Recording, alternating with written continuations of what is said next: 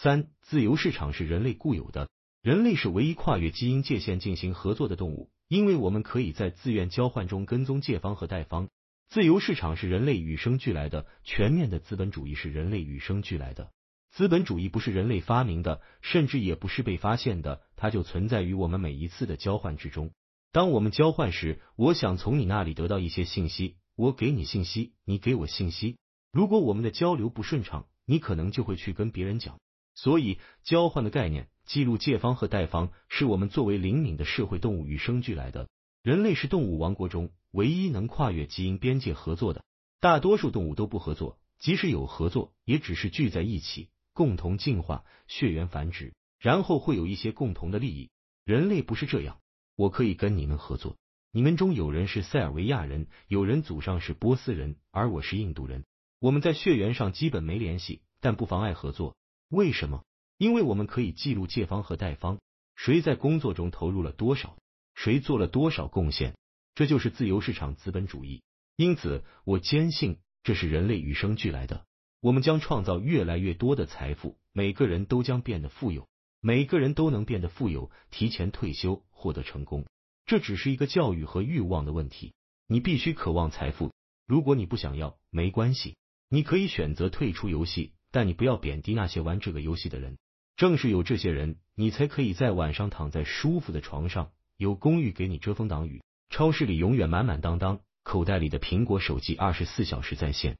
所以，这是一个美好的游戏，人类应当充满道德，符合伦理，发挥理性，为社会福祉的去从事它。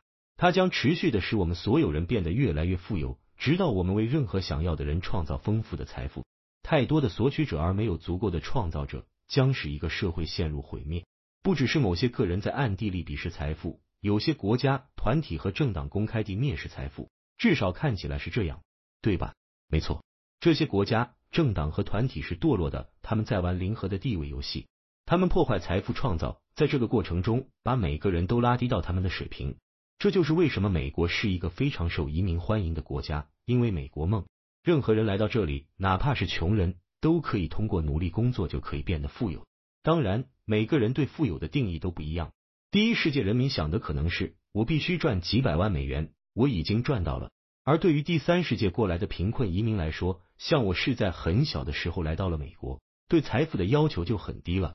他可能只是我不想一辈子都做一件不想干的体力活。但鄙视财富的群体会把整个社会拉低到他们那个水平。如果一个社会有太多的索取者，没有足够的创造者，他就会分崩离析。最终你看到的就是一个共产主义国家。看看委内瑞拉，对吧？他们忙着掠夺、分割和重新分配，以至于人民就在大街上挨饿，每年都生生饿掉几公斤的体重。另一种思路是想象一个有太多寄生虫的有机体，我们需要少量的寄生虫来保持健康，然后需要很多的共生菌。所有细胞中的线粒体帮助我们呼吸和燃烧氧气。是共生菌在帮助我们生存，没有他们，人类活不下去。对我来说，他们就像是创造财富的伙伴，就像财富成就了人类共同体。但是，如果你体内充满了寄生虫，然后感染了蠕虫或者病毒或者其他细菌，你就死定了。所以，任何生物组织都只能承受少量的寄生虫。当寄生元素过量到失去控制，你就会死亡。我再说说道德财富的创造。我说的不是垄断，不是裙带资本主义。也不是像环境这种外部因素的错误定价，我说的是自由思想和自由市场，是人与人之间小规模的自愿交换，并不会对他人产生过大的影响。我认为这种创造财富的形式，如果一个社会不尊重它，某些群体不尊重它，那么这个社会就会陷入黑暗和毁灭。